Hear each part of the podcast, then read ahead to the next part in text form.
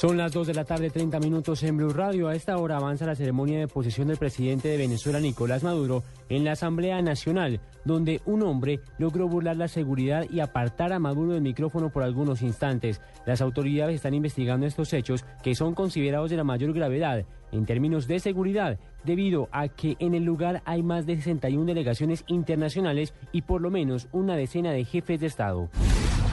Las autoridades norteamericanas enfocaron sus esfuerzos en el occidente de Boston, donde se cree podría ser uno de los sospechosos de haber puesto la carga explosiva en la maratón de la capital de Massachusetts.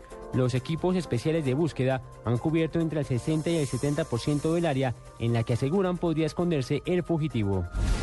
En la ciudad de Barranquilla se presentó la primera emergencia del año por las lluvias que nuevamente produjeron arroyos que se llevaron algunos vehículos a su paso. Los organismos de emergencia trabajan a esta hora para establecer los daños que pudo producir el fuerte aguacero del mediodía en la capital del Atlántico. La excongresista Givis Medina, luego de que la Sala Penal de la Corte Suprema de Justicia considerara su testimonio como de suma importancia, será testigo dentro de los procesos que se adelantan contra los exministros Diego Palacios, Sabas Pretel de la Vega y Alberto Velázquez, este último exsecretario de la Presidencia de la República, dentro del escándalo de la Givis política. Dos de la tarde, 32 minutos, ya viene Blog Deportivo en Blue Radio.